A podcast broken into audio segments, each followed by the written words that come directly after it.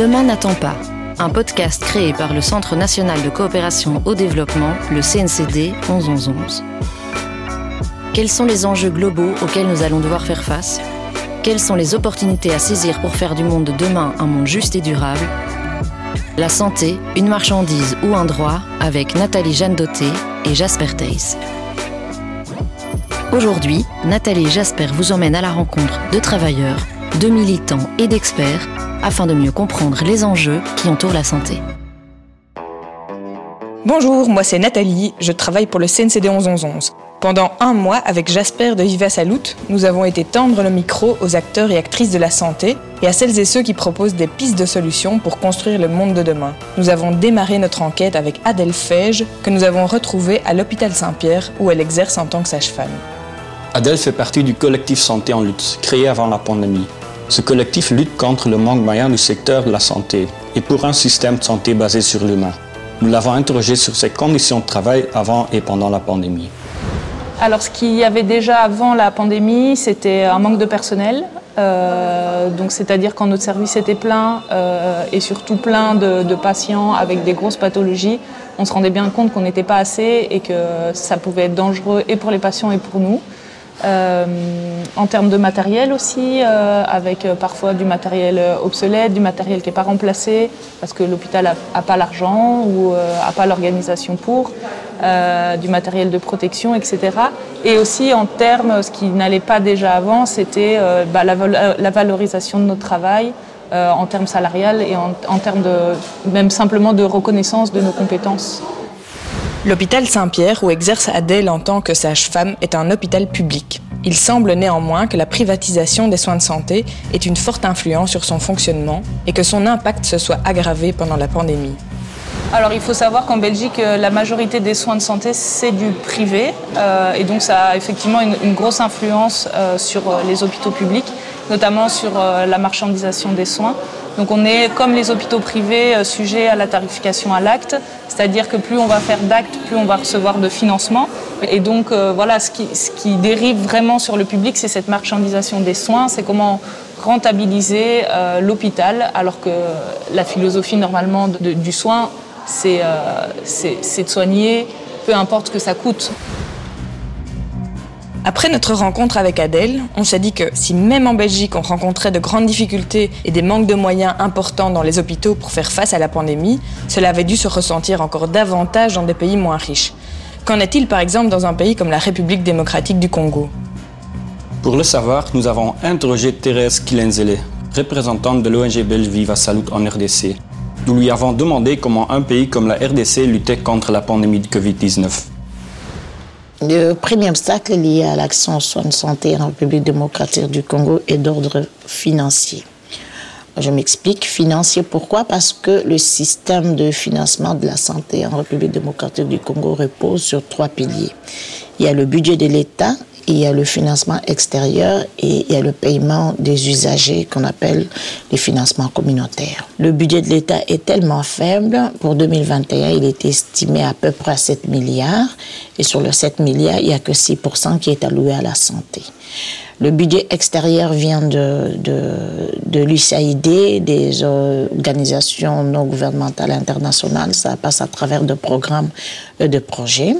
Et aussi, il y a le paiement des usagers. Et ces paiements des usagers, c'est celui qui pose le plus de problèmes parce que les coûts élevés de soins dans les hôpitaux font que le revenu moyen de la population ne permet pas aux plus marginaux de se faire soigner dans des hôpitaux, que ce soit publics ou privés. L'accès au vaccin est une des questions centrales pour lutter contre la pandémie. Mais il nous avait semblé, en lisant la presse, qu'en RDC, la politique de vaccination était inexistante. Nous avons donc demandé à Thérèse si elle pouvait nous éclairer sur les causes de l'absence d'accès au vaccin. Pour l'instant, en tout cas, une, un très très faible pourcentage de la population congolaise est vaccinée pour deux raisons. D'abord, euh, il n'y a pas de, campagne de vaccination, de vraie campagne de vaccination. Euh, le message transmis par de, de personnel soignant n'est pas très compris par la population. Et il y a aussi une polémique autour de la qualité des vaccins. La population se pose des questions sur la qualité des vaccins. Il y a eu refus de, de, de vaccins Astra ici. Au moment où la campagne de vaccination devait démarrer au Congo. Donc les gens se sont posés des questions. Pourquoi le refus de l'autre côté et l'acceptation en Afrique? Donc du coup, ça a biaisé euh, le, message de vaccination en République démocratique du Congo. Le faible revenu de la population pousse les populations à, trouver des solutions. Et, ces solutions vont à travers la médecine traditionnelle. il y a plein de recettes qui sont développées et, qui permettent à la population de résister et de ne pas développer des formes graves de Covid. Depuis des mois déjà, la Belgique a pu constituer un stock suffisant de vaccins et déployer une stratégie de vaccination active. Mais ailleurs dans le monde, la pandémie continue à courir, faute d'accès à ces mêmes vaccins. Pour mieux comprendre ces inégalités, nous avons été discuter avec Storel, ancienne directrice de campagne chez Médecins sans frontières. Aujourd'hui chercheuse sur les questions d'innovation médicale et d'accès aux soins de santé, entre autres à l'University College de Londres. Un premier constat, c'est quand même qu'on a eu une mobilisation énorme du monde scientifique, public, privé, pour euh, étudier le virus euh, et de trouver quand même, enfin trouver, développer des vaccins, pas un, mais multiples vaccins, dans, des délais extraordinaires. Je pense que ça, c'est quand même un constat euh, très, très positif. Mais là où on a complètement échoué, c'est de faire en sorte que ces nouveaux outils qui étaient importants, qui marchaient, étaient disponibles de manière équitable partout dans le monde. La meilleure stratégie pour arrêter et se défendre contre la pandémie, c'est aller vacciner les plus vulnérables et les personnels de santé partout le plus vite possible. On sait très bien que c'est pas du tout ce qui s'est passé parce que, et là c'est l'autre constat, on a jugé que le secteur commercial pharmaceutique, donc l'industrie pharmaceutique, était les meilleurs acteurs pour être les propriétaires de ces vaccins. Et ce qu'on a vu, c'est que le financement public, qui était d'abord un financement ou bien dans la recherche de base, etc., ou après euh, éventuellement euh, pour créer des, outils de santé et de santé publique, est devenu un outil pour absorber les risques du financement euh, privé.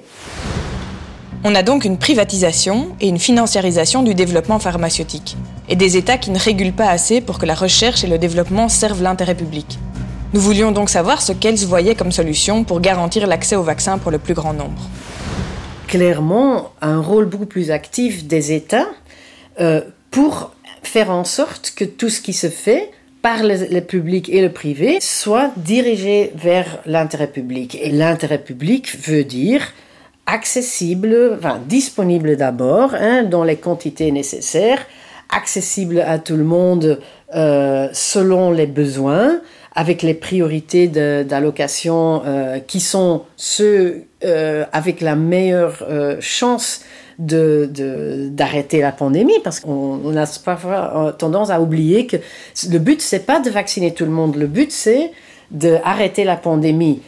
Si vacciner tout le monde fait partie de cette stratégie, ok, mais c'est pas un but en soi. Vacciner beaucoup plus de gens partout dans le monde est une meilleure stratégie que de vacciner tout le monde en Belgique ou en, Europe. Euh, et c'est tout à fait possible. Euh, il y a des toutes petites choses euh, qui, qui feraient déjà une énorme différence. Si les États subventionnent la recherche ou ils font des achats euh, préalables, c'est pas trop difficile de mettre des conditions au niveau de prix. Certainement, quand on subventionne la recherche, que ça devient euh, au lieu des objets privés, que ça devient de la connaissance publique, des biens communs, euh, comme on dit. Tout réside dans c'est qui qui contrôle. Est-ce que c'est, est-ce que, enfin, contrôle et gère la disponibilité euh, de ces biens si on le fait en commun, ça veut dire qu'il faut organiser à ce moment-là. Et on a par exemple une organisation qui s'appelle l'Organisation mondiale de la santé, qui a été créée euh, pour justement être la référence. Tous les États euh, sont membres de cette organisation. Ça, c'est bon, l'organisation clé dans laquelle on pourrait faire gérer ça. Et peut-être une dernière chose là-dessus, ce serait bien de évaluer le succès de l'innovation médicale, pas à travers combien de brevets ou combien de jobs euh, ça amène, ou combien de produits sont vendus, mais de voir comment ça contribue à une meilleure santé de la population. Le succès du développement des vaccins devrait être évalué sur sa capacité à mettre fin à la pandémie. Or, loin de représenter un bien public mondial, comme plusieurs dirigeants l'avaient pourtant annoncé au début de la pandémie, ces vaccins sont répartis de manière très inégale, et cela à cause des brevets et de la protection des droits de propriété intellectuelle. Nous avons donc interrogé Arnaud Zachary, secrétaire général du CNCD 1111, afin de savoir si les lignes avaient bougé sur la levée des brevets depuis le début de la pandémie. Ben donc on est dans une situation euh, actuellement où la, quasi-totalité des pays en développement, plus de 100 pays, plus les États-Unis, plus d'autres pays comme la Nouvelle-Zélande ou l'Australie par exemple, demandent la suspension temporaire des brevets euh, pour euh, pouvoir booster la production et garantir une distribution à un prix abordable pour les pays en développement. Euh, il y a essentiellement l'Union européenne, le Royaume-Uni et le Japon qui, qui bloquent encore actuellement l'Organisation mondiale du commerce. Or, il faut l'unanimité pour avoir une décision. Alors, quel est le problème avec ces brevets et pourquoi il y a cette demande de suspension des brevets? Ben, Parce que les, les, les, droits de propriété intellectuelle euh, garantissent un monopole de minimum 20 ans aux producteurs, donc en l'occurrence aux industries pharmaceutiques qui sont détentrices des brevets sur les vaccins. Ça veut dire quoi? Ça veut dire que ce monopole en matière de, de production euh, et de distribution et de fixation des prix euh, rend les États dépendants envers cette industrie euh, pharmaceutique, alors que ce sont les États, évidemment les États les plus riches, qui ont financé euh, la majorité des, des, des, de la recherche, du développement, et qui ont aussi dépensé des, de, des dizaines de milliards de dollars en précommande, c'est-à-dire que les États ont acheté à l'avance des vaccins qui n'existaient pas encore, qui étaient en cours de développement. Donc il y a eu euh, au début 2021 environ 8 milliards de doses de vaccins qui ont été précommandées par les différents gouvernements. Et on s'est rendu compte que ben, plus de 80% de ces précommandes étaient en fait monopolisées par moins de 10 pays riches euh, et que, euh, à contrario, les pays pauvres se retrouvaient sans aucun vaccin. La répartition inégale des vaccins n'est pas seulement une faute morale qui risque d'augmenter considérablement le nombre de morts dans les pays en développement, elle risque également de favoriser la diffusion de variants du coronavirus plus résistants aux vaccins. En prolongeant la durée de la pandémie, elle a aussi un coût pour l'économie mondiale, au nord comme au sud. Nous avons donc demandé à Arnaud quelles seraient les recommandations pour garantir l'accès aux vaccins des pays en développement. Donc, pour garantir l'accès aux, vaccins dans les pays en développement, je pense ce qui était proposé par le G7, c'est de, faire des dons, des doses qui ne sont pas utilisées. Mais ça, c'est vraiment réservé nos miettes. Et donc, on voit bien, trois mois après, qu'il n'y a que 10% des promesses du G7 qui ont finalement été acheminées jusqu'aux pays en développement. Ce qu'il faut faire, c'est décupler les capacités de production dans les pays en développement avec la levée des brevets, parce que ça, c'est l'obstacle juridique. Deuxièmement, c'est le transfert des connaissances, des technologies, c'est-à-dire euh, de, de, de hein, une fois qu'on a la recette, euh, de pouvoir euh, concocter les, les, les, les, ingrédients pour pouvoir produire les vaccins en Afrique, en Amérique latine, en Asie.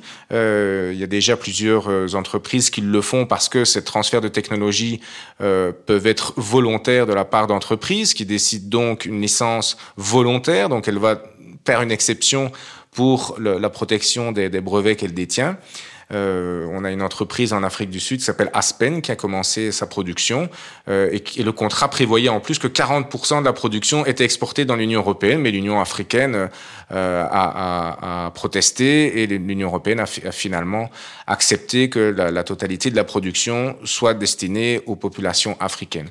Et donc avec cette levée des brevets le transfert des technologies et des financements nécessaires si besoin, euh, alors là, on aura des capacités de production des vaccins, mais aussi des autres traitements, non seulement pour la pandémie actuelle de Covid-19, mais aussi pour d'autres pandémies qui existent déjà dans les pays en développement ou d'autres pandémies qui pourraient survenir. Hein, c'est clair que l'ARN messager, par exemple, est assez prometteur pour des, des, pandémies comme la tuberculose ou la malaria qui existent depuis longtemps euh, et qui touchent en particulier les, pays africains qui n'ont jamais eu les moyens de développer des traitements contre ce type de pandémie.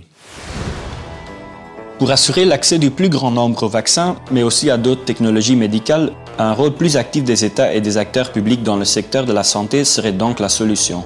Pour mieux comprendre la notion de la santé publique, nous sommes allés rendre visite à Fanny Dubois, secrétaire générale de la Fédération des maisons médicales en Belgique. La Fédération des maisons médicales défend une vision plus égalitaire de la santé et prône la prise en charge globale du patient. Avec Fanny, nous avons essayé de comprendre en quoi un système de santé publique est plus à même de garantir un accès égalitaire aux soins de santé. Donc pour moi, un système de santé publique, c'est un système qui ne vise pas à marchandiser la santé.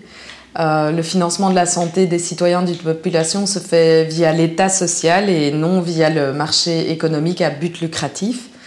Alors dans l'État social, vous avez les services publics, hein, l'hôpital public par exemple, qui sont plutôt financés par les impôts. Et puis vous avez la sécurité sociale qui est financée par euh, les cotisations sociales en grande partie. Hein. Il y a aussi euh, un peu du financement de l'État. Et derrière la sécurité sociale, il y a vraiment ce principe de réduction des inégalités sociales de santé, parce que c'est pas parce qu'un système euh, est financé de manière publique qui réduit les inégalités sociales. Donc ça, il faut faire très attention. Ça, c'est très important à savoir parce que parfois, on a tendance à se dire, euh, bah, non, chacun gère sa santé comme il veut. Euh, finalement, c'est euh, chacun qui doit gérer ses propres risques de santé. Euh, or, euh, ça c'est très dangereux comme euh, vision du monde. C'est une vision du monde d'ailleurs qu'on observe qui se renforce même dans nos pays occidentaux, avec des assurances privées qui prennent de plus en plus d'ampleur, avec des suppléments d'honoraires à l'hôpital, etc., qui prennent de plus en plus d'ampleur aussi, avec une vision du monde même dans le chef des médecins. Euh, qui est euh, de moins en moins euh, lié à un esprit de solidarité et de moins en moins conscient que à la base, ceux qui financent les, les, médecins, ceux qui financent les prestataires de soins, c'est ce système de santé solidaire qui est payé via les cotisations sociales progressives en fonction des revenus de chacun et via l'impôt progressif en fonction euh, des revenus de chacun. Donc ce, cette variable de réduction des inégalités sociales, elle est très très importante à prendre en compte dans un service de santé public. Euh, et je dirais que il, il, faut à tout prix euh, rappeler, même aux citoyens plus riches, à quel point le fait d'être soigné dans un système de santé plus socialisé, c'est aussi bénéfique pour eux. Fanny nous détaille également les différents piliers d'un système de santé publique solide. Alors, si on doit le résumer par piliers, je dirais que déjà une importance très très forte, c'est la démocratie sociale à l'intérieur des choix politiques qui sont faits dans ce système euh, public.